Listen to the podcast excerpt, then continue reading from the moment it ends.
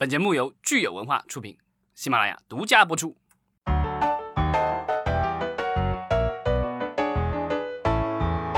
欢迎大家收听新一期的《影视观察》，我是老张。大家好，我是石溪。夏日已经来临了，呃，有一个好消息，就是我们的电影院千呼万唤，终于要开张了。对，今天这个有有权威的央视报道啊。我们今天录音是七月十八号，广大地区的电影院在七月二十号就可以开张了。当然，前提是该地区是低风险地区。那中高呃级的这个风险地区的话，那目前来说电影院还是暂缓开放。嗯，所以我们今天录音的时候，其实并不知道到底后天电影院逐步开放是会是一个什么样的情况哈。那咱们下周。录音的时候会呃给大家再介绍一下，盘点一下，看看到底我们电影院开张进展的如何。嗯，呃上周呢，其实我们聊了最近的各位大佬都在忙一些什么，聊了电影局最新的电影立项的情况。我们有热心听听友留言哈，这个 Fresh of the Land，他说咱们聊到的这个倒数第二次恋爱是翻拍的日剧。啊，这个我们之前倒是呃不知道哈，那也感谢这位听友告诉我们。对，然后我这个也去做了一下功课，发现这个呃一二年是拍的日剧，那一六年呢其实是拍过韩剧，那这一次的话咱们不拍剧拍电影，所以是三次创作了。对，所以其实是非常成功的一个呃电呃这个电视剧了哈，就是日本电视剧，它能既卖给韩国又卖到我们中国，或者说它的编剧肯定是相当成熟的。呃，另外的话就是我们看到呃，这个 Maggie 韩，我们的一位呃非常热心的老听友了，然后经常给我们留言。他说，呃，兄弟的设定也许是因为鼓励二胎，因为上周咱们聊到有好几个这个电影的设定里面都有这个双胞胎啊、兄弟什么之类的这种设定。对，然后有那种兄弟互相救，还有兄弟互相坑，还有兄弟之间三角恋啊。但我这个这个之前，我觉得疫情刚开始的时候，大家都觉得今年可能会迎来新一轮的婴儿潮，因为显而易见的原因，对吧？大家都被迫待在家里啊。但 是据我一位这个最近怀孕的朋友这个透露，他在医院这个听医生护士讲的意思是，今年似乎孕妇孕妇特别少，大家可能都很紧张吧？我觉得不敢轻易怀孕，对啊，也不敢轻易去医院嘛。所以呢，这个。呃，我我我这个，我觉得这个电影跟这个什么鼓励二胎可能没有什么太大的关系，但是我觉得也许将来我们的一些影视可能会有这方面的这个考虑吧，因为至少我知道在电视剧方面的话，其实你可以看得到有一些。呃，这个电视剧其实有有明确的这个舆论的这个指向的，比如前两天我无聊的时候，就是看到电视里在播的一个电视剧，大概的意思是叫你不要离婚。这个咱们也知道，呃，在 国内现在离婚率比较高嘛，所以这个这个也是应景而生。我觉得不一定是说政府。确明确的跟企业讲说你应该拍这样的电视剧，但我觉得这样的电视剧可能是符合现在的这个就是社会现状，然后有一定的社会意义，所以有一定的也也有一定的这个受众，所以呃就有公司制作出来，而且这个也是符合国家这方面的提倡的。没错，咱们说到这个影视的题材选择方面哈，其实爱奇艺的这个悬疑剧场、迷雾剧场，对，迷雾剧场。其实很多人都在等看下一部剧什么时候出来，但是好像到我们今天录音为止，还是没有下一部剧没有接上档。那咱们的这个老听友华中王仁安，他就是说，呃，这种情况会不会使得一些影业公司，他们把一些在国内不太容易上映的这个影视，直接拿到国外跟网网飞、跟奈飞去合作，让奈飞接盘？他说这个是不是一个可能性？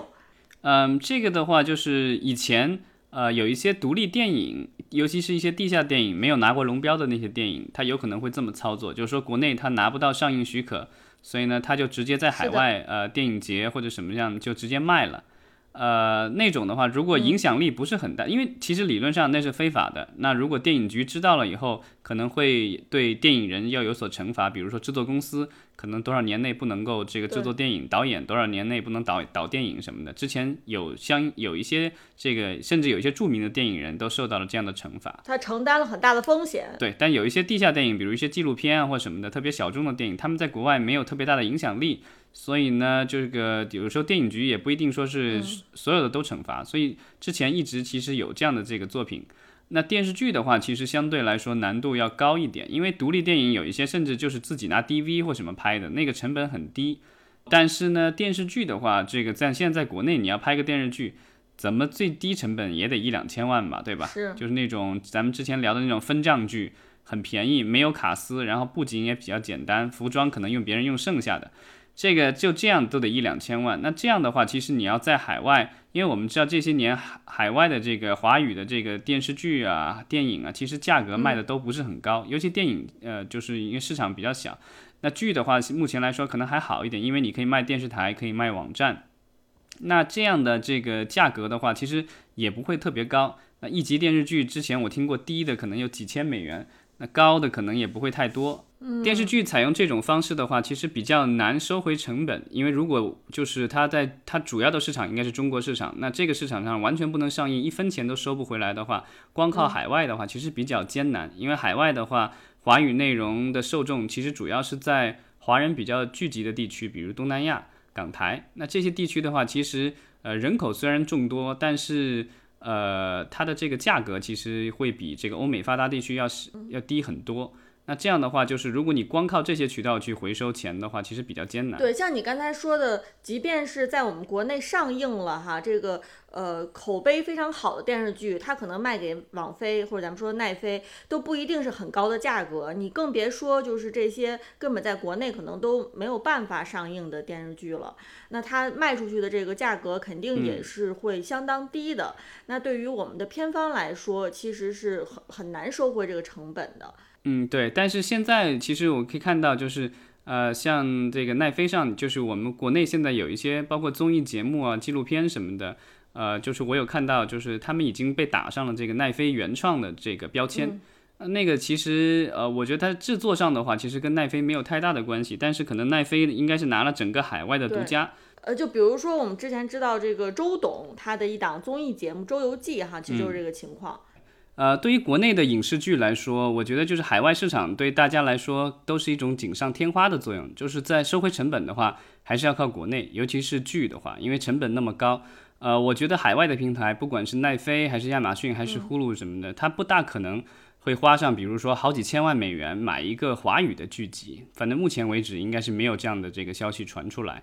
之前有买过这个电影，但是那个电影虽然是就是咱们之前聊过的这个暴走大电影。对，然后那个电影的话，其实是在戛纳卖出了三千五百万美元的高价啊，天价了，当时是。未来机器城。对，但是那个片子的话，它的主创班底其实都是在呃加拿大，然后加拿大公司承制，然后请的是英文的配音，所以这个情况跟这个咱们现在国内的这些剧其实是不大一样的。那部电影的话，因为受到了暴走这个本身平台的一些影响，所以这部电影在国内后来。呃，就是上映的话特别艰难，最后好不容易上映了，但是票房几乎没有。没错，所以我们看就是呃商业上面哈，其实我们国内的内容直接跟奈飞合作呢，还是我觉得还这个路还是很漫长的，还是比较遥远的一件事情。但是未来呢，可能是这种可能性是会有的啊，也有可能未来我们会看到这样的案例。嗯。呃，所以其实我们看，大家都在等这个迷雾剧场的下一部剧，因为的确呢，这个爱奇艺的迷雾剧场是我们今年暑期档的一个特别大的亮点。尤其是大家知道，现在这个毕业季又来临了哈，呃，很多毕业生其实走出学校，那可能想放松一下，呃，也有也会有更多的时间去看咱们这个流媒体平台上的各种内容。所以，呃，其实除了这个爱奇艺的本身的内容以外呢，我们也非常想知道今年暑期还有哪些。些平台上的内容可以成为爆款，那这个等到咱们今年夏天过了以后呢，我们回头也会回顾一下。嗯，那说到这个毕业季呢，其实最近有两台节目我特别的感兴趣，而且也关注了，一个就是油管六月份其实出了一个呃毕业的这样的一台节目哈，叫 Class of Twenty Twenty，呃，然后呢紧接着七月份呢，咱们的小破站也出了一个毕业歌会。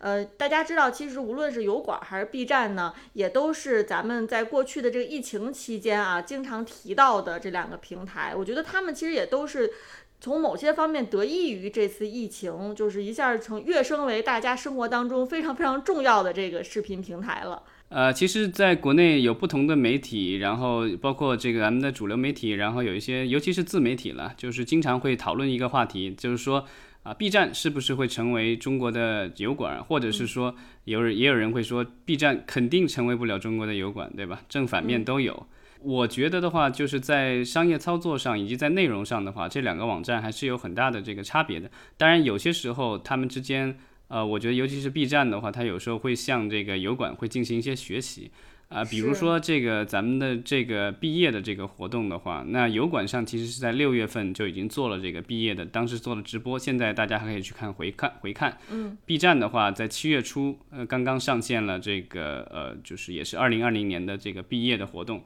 B 站的这个活动主要是歌手啊，这边讲几句话，然后唱唱歌，然后但是。呃呃，油管的这个活动的话，这个可能稍微它的长度也比这个 B 站要长一些，而且还请了一些政治人物，比如说奥巴马夫妇，对吧？然后还除了歌手以外，其实还有一些演员，呃，给这个毕业生一些祝福。然后他的祝福的话，可能还有比较多的一些这个社会意义，因为现在这个欧美社会比较经历的这个就是各种游行抗议啊什么之类的，对，包括疫情。对，所以呢，它的这个基调，我觉得就是欢快中不失沉重。B 站的话，我觉得是唱的比说的多，但是我觉得油管那个真的是说的比唱的多。对，其实两边首先这个基调的确是不一样哈。另外，我觉得特别有意思的一点是，我看这个油管的这个毕业歌会，我倒是没有发现它有任何赞助商或者是什么。但是咱们 B 站的这个呢，每一个出场的这个表演的团队，好像背景里面最亮的就是饿了么 logo。对，那个就是这个，其实就是一个特别讽刺的一件事情，因为之前我们聊过，YouTube 做油管，它其实是商业化特别彻底的一个网站。啊，它的这个就是到处都有广告，对吧？有偏有有印钱广告，有各种广告什么之类的。但是呢，它偏偏就是没有在正片里插这个任何的广告。但是我们的这个 B 站的话，一直号称的是不会这个有偏钱广告或什么的广告，但是它就是偏偏它就做了最大的一个植入，就是所有的这个歌手站的这个台都有这个饿了么的标志。另外的话，在屏幕的这个右下角一直有它的那个标志 logo 存在。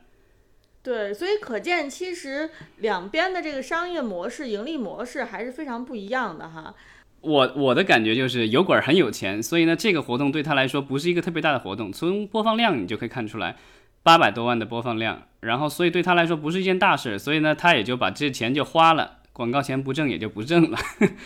但是呢，呃，我们的这个 B 站的话，其实现在很缺钱。因为它已经上市了，那必须得要有有一定的表现。那我觉得它这个还是不能放弃这样一次的这个合作的机会。所以呢，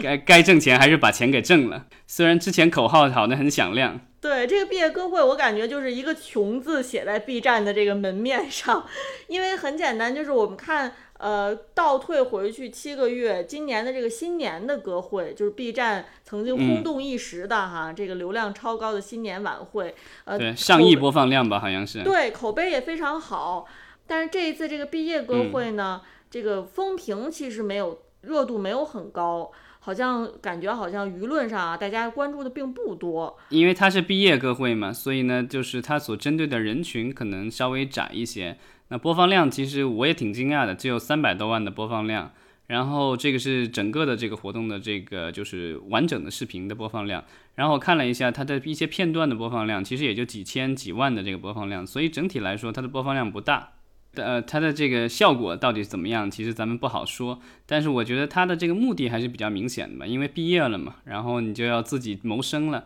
呃，有可能这个要独立生活，来到陌生的城市或者是什么，呃，自己独独立居住，对吧？那这个一般年轻人都不大爱做饭或者不大会做饭，那这样的话，饿了么就有生意了。嗯，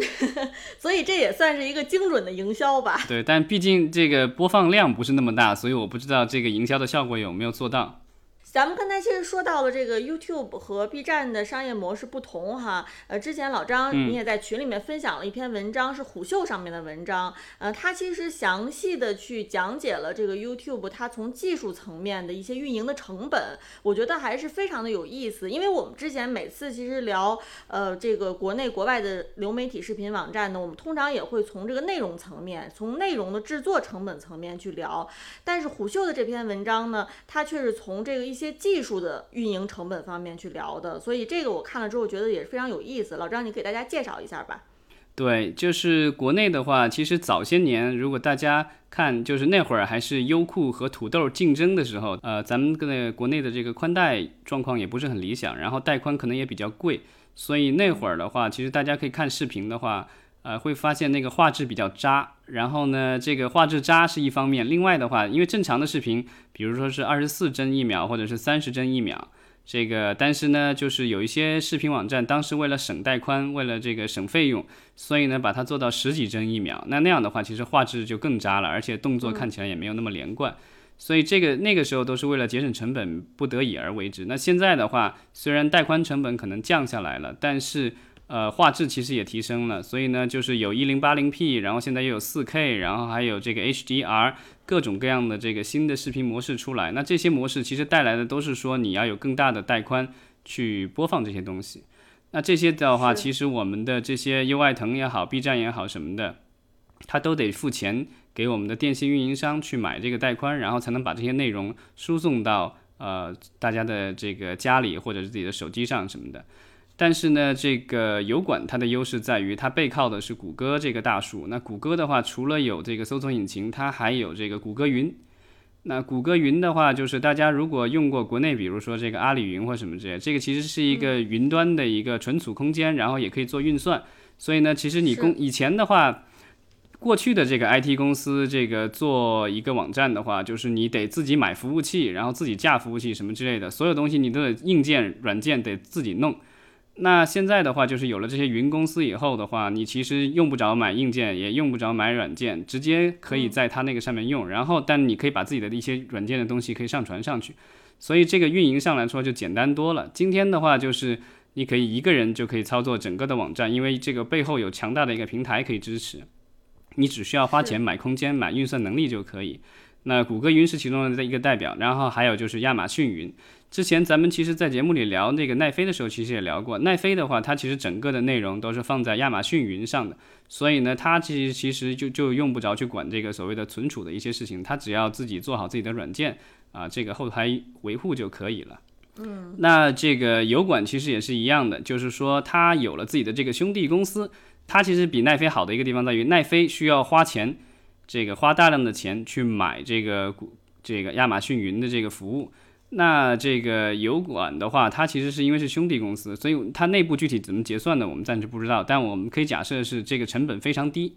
所以呢，这个这个是它省了这个。而且另外，因为谷歌公司有这些这么多的服务，有有搜索引擎，然后有邮件，然后呃有这个视频网站，有各种各样的服务，所以呢，它其实在这个很多国家都属于强势的一个公司。所以呢，很多运营商，比如说他们想要去收这个谷歌的这个就是流量费的话，那谷歌其实会威胁，你要不降价，要不是免费，不然的话我就不让你有我这个服务。那其实这样的话，就或者是降低你的服务质量。那那样的话，其实很多的用户，因为他用惯了这个谷歌的各种服务，如果他用不好或者是用不了这些服务的话，他可能会换这个运营商，去换电信运营商。对，因为我这个你觉得我这手机看 YouTube 看的不流畅。这个就我就我比如假个比方，假个是说是移动对吧？那移动不好用，那我就用电信对吧？这个就是他可以去换运营商，这个其实是对这个运营商一个很大的威胁。所以呢，他们为了讨好呃像谷歌这样的这个巨无霸公司的话，其实给它的这个就是价格会非常的优惠，不要钱或者是很小的钱。对，这个是目前来说我们的这个就是国内的流媒体公司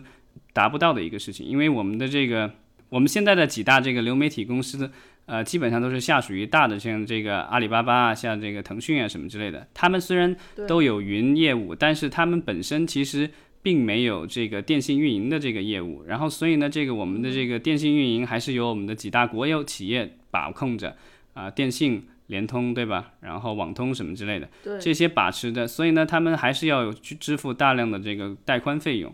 呃，嗯。虽然他们有了云业务，但是并没有说这个就是有谈判的筹码吧，因为你毕竟跟这些国企谈判，一这个其实也是今天华为在海外遇到的一个困境之一。因为华为的话，因为我们知道这段时间啊，美国政府的一系列的限制，它有可能就是用不了这个美国的一些技术，包括了呃硬件和软件。那它就比如说这个它的安卓操作系统，因为国内的其实大部分的这个手机的话都是用了这个安卓系统。安卓系统其实就是谷歌公司生产的。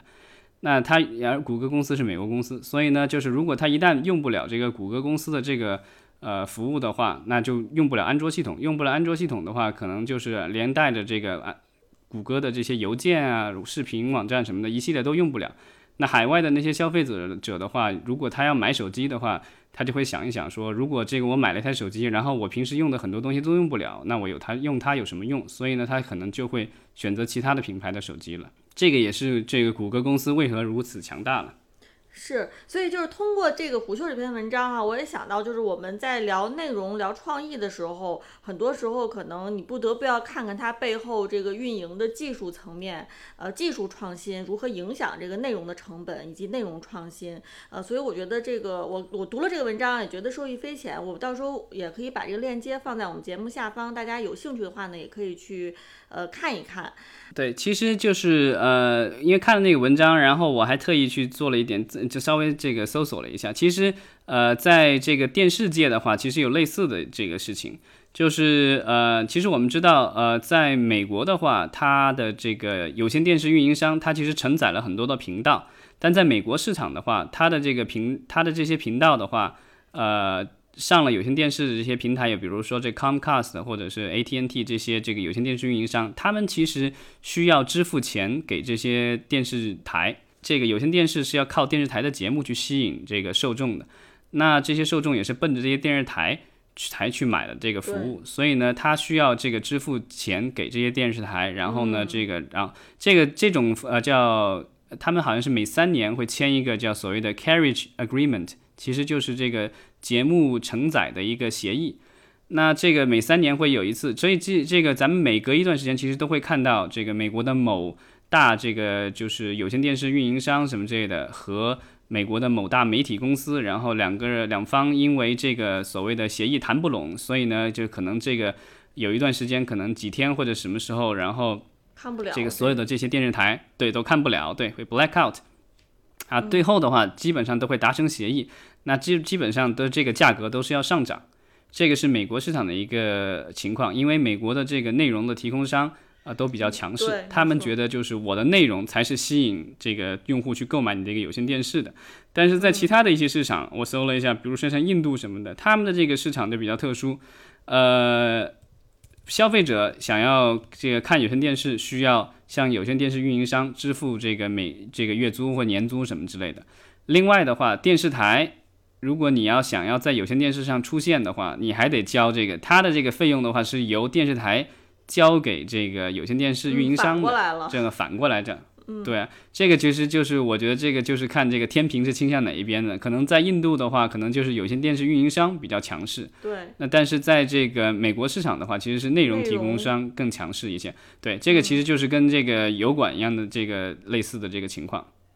对。在不同的国家、不同不同的地区，可能这个内容和这个运营商两边，其实它的强势程度是不一样的。那它也会影响这个整整个的这个行业的商业模式。呃，所以我觉得我们之后呢，其实也可以多关注这样的内容背后的这些事情哈。可能不仅仅是内容本身的创新和内容本身的商业模式。嗯。呃，那我们其实说回到今天，呃，引发我们这些讨论的哈，其实是这个毕业季。我们看到油管，我们看到 B 站也都在纷纷的搞这个毕业的歌会。那今天呢，其实我们呃有一个给大家一个惊喜，就是我们的场外主播九千。我们跟他进行连线，因为九千也很很久没有在我们节目上出现了，因为这个疫情的原因，我们现在录录制不是很方便。那我们今天就场外连线九千，听听他对于这个疫情期间这个视频平台搞的这样的节目哈有什么意见，有什么想法。我们热烈欢迎九千姑娘的这个归来啊！如果大家节前也在听啊，不对，不是节前，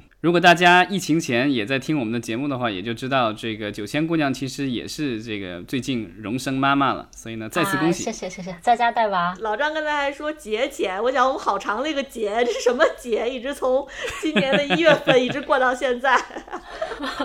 春节。对啊，因为其实春节之后的话就没有一个缓冲期了，所以你就觉得好像。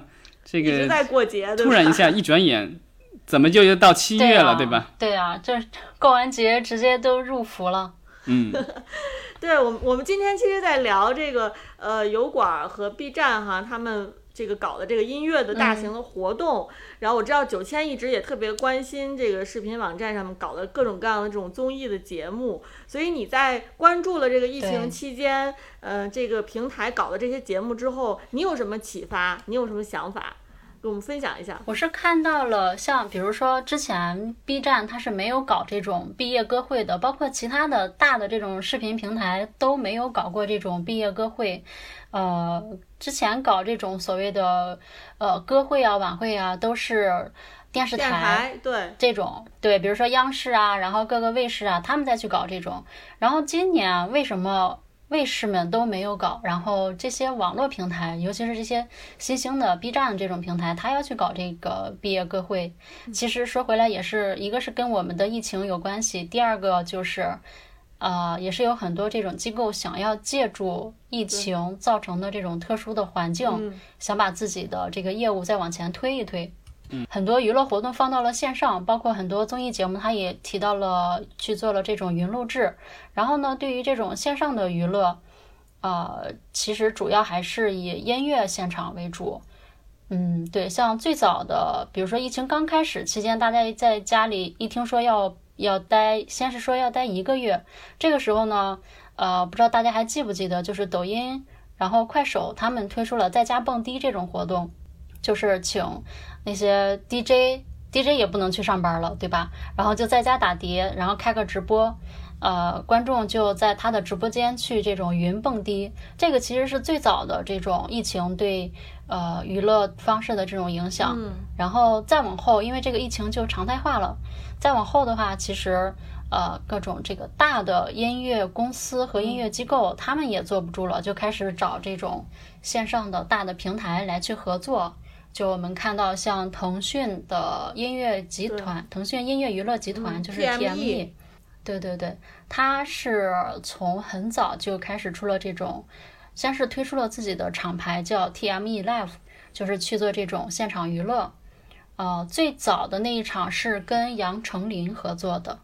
呃，先是从台湾那边开始，因为那边可能疫情没有我们这边这么严重，所以先是从那边开始。呃，先是杨丞琳，然后陆续有那个《想见你》的 OST 主创，《想见你》这个这是一部台剧，今年在呃腾讯视频播大火，然后也是借了这么一波热度，就是《想见你》的这个呃 OST 的主创们，然后是五月天、刘若英，他们都去做了专场的这个音乐人的线上演出，而且呃刘若英那一场我是。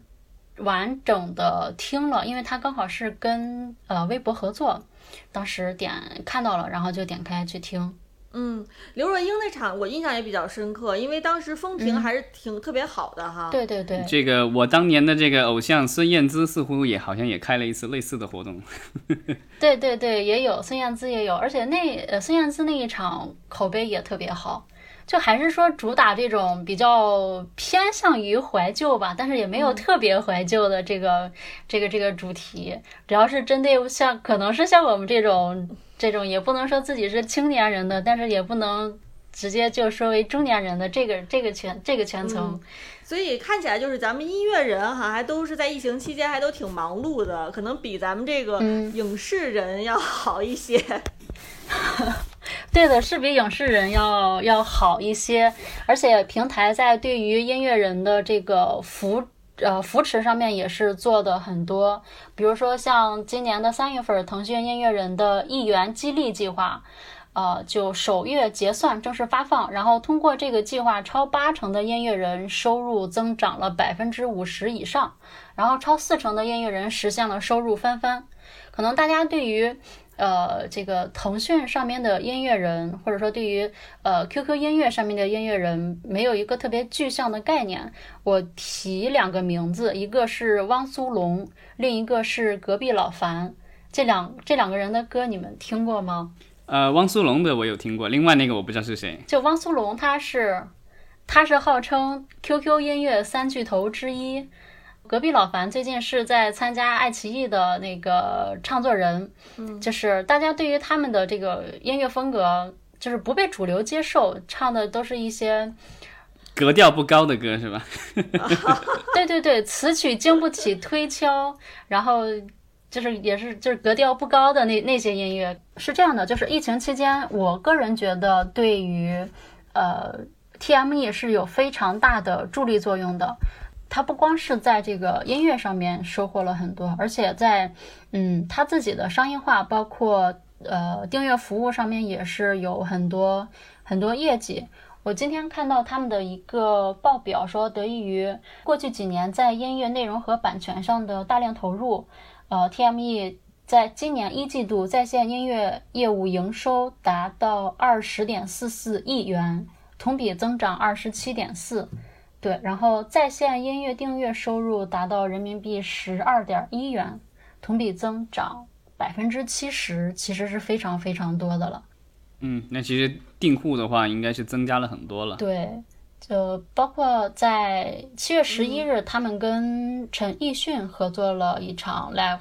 呃，当时是分。早晨和傍晚两场，我的朋友圈里面有人就专门为了要听这个在线的音乐会去定了闹钟，因为他有一场是在早上，就定了闹钟也要去听这个。其实是跟正常情况下粉丝买票去听现场的那个热情是差不多的了。对，就可以看到，呃，这种热情的高涨。这个很有意思啊，因为因为九千刚才说到这个七月十一号陈奕迅的这个 live，其实正好是跟 B 站毕业歌会是同一天，B 站毕业歌会也是七月十一号。对对对，嗯，所以就是其实我觉得可能是整台晚会所有歌手拼起来没有拼过这个 陈奕迅一个人是吧？可以这么理解，对。然后呢，在呃，就是在 TME 这一块，它其实是分四个业务板块，一个是 QQ 音乐，然后全民 K 歌、酷我音乐和酷狗音乐，就是这四个都还是以音频，就是以音乐为主的这种音频的平台。对于 TME 来说，它其实缺少一个一个视视频音乐的平台。那么就是被腾讯投资的快手。它是作为一个视频平台，也在这个期间有很多的动作。对，在今年，呃，也是疫情刚刚开始的时候，快手和尤伦斯当代艺术中心，呃，举办了线上的音乐会。这个音乐会最大的咖就是坂本龙一，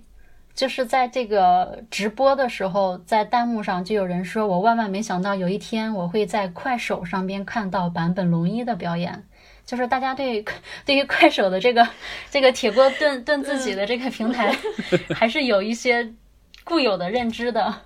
其实我觉得这个咱们聊了一圈以后，我发现这个音乐人才是宇宙无敌的，对吧？又可以霸占音乐网站，又可以霸占视频网站，因为有综艺节目，有演唱会。然后还可以霸占短视频的网站，因为还有自己的各种歌。所以，所以怀有音乐梦想的年轻人，这个一定要加油。对，所以又说回到咱们现在这个毕业季啊，如果大家毕业之后还为自己的去向担忧的话，也许可以重新拾起你的吉他，可以考虑一下做个这个 QQ 音乐人。没错。那也非常感谢今天咱们这个九千哈从场外带来了他对这个疫情期间音乐平台还有影视内容的一个见解。呃，之后呢，我们也希望能够呃随时的请九千来上来来表达你的看法。好的，我也期望，希望咱们能够早日这个实体相见。行，好，谢谢九千。嗯，好，那我先撤了。因为之前我们这个节目其实是经常是三个人聊天哈，后来因为这个疫也是因为受到疫情影响，就变成我跟老张两个人很无聊的在这边聊天，从这个三人聊变成两人尬聊。所以我觉得，呃，大家如果是咱们听友里面哈，如果是对这个跟音乐相关的内容有关的感兴趣，也可以留言说说您的这个体验。因为像我的话，可能我平时对这方面的关注的确是比较少。如果不是今天请九千来，我可能都不知道这个 TME 和快手有这么多的动作。呃，对，就是我觉得之后咱们的这个对咱们国内的这个流媒体平台的这个。就是我们经常聊各种商业或什么的，但是可能快手这边好像咱们涉及的不是特别多，也许以后我们应该更加关注一点。然后就是我们的流媒体的话，而且我们主要聊的是呃视频，那其实和音频的话，其实有一定的相相辅相成的作用，所以以后的话，其实咱们也可以这个就是都一起聊一聊。好，差不时间也差不多了，嗯咱们今天就聊到这儿。对，也希望大家能给我们留言，看看你在今年的这个夏天哈，马上要来的这个暑暑假，呃，已经暑假其实已经来了哈，这暑假已经到来的这个暑期，呃，打算消费什么样的内容？对，大家可以周末的时候听几首好歌，然后看看家里附近电影院到底在放什么。我记得我们的这个华中黄仁王仁安应该是在这个武汉的电影院工作的，所以呢，也希望你留言说一说，你们电影院开了没有？没错，好的，那谢谢大家，今天就聊到这儿。好，谢谢。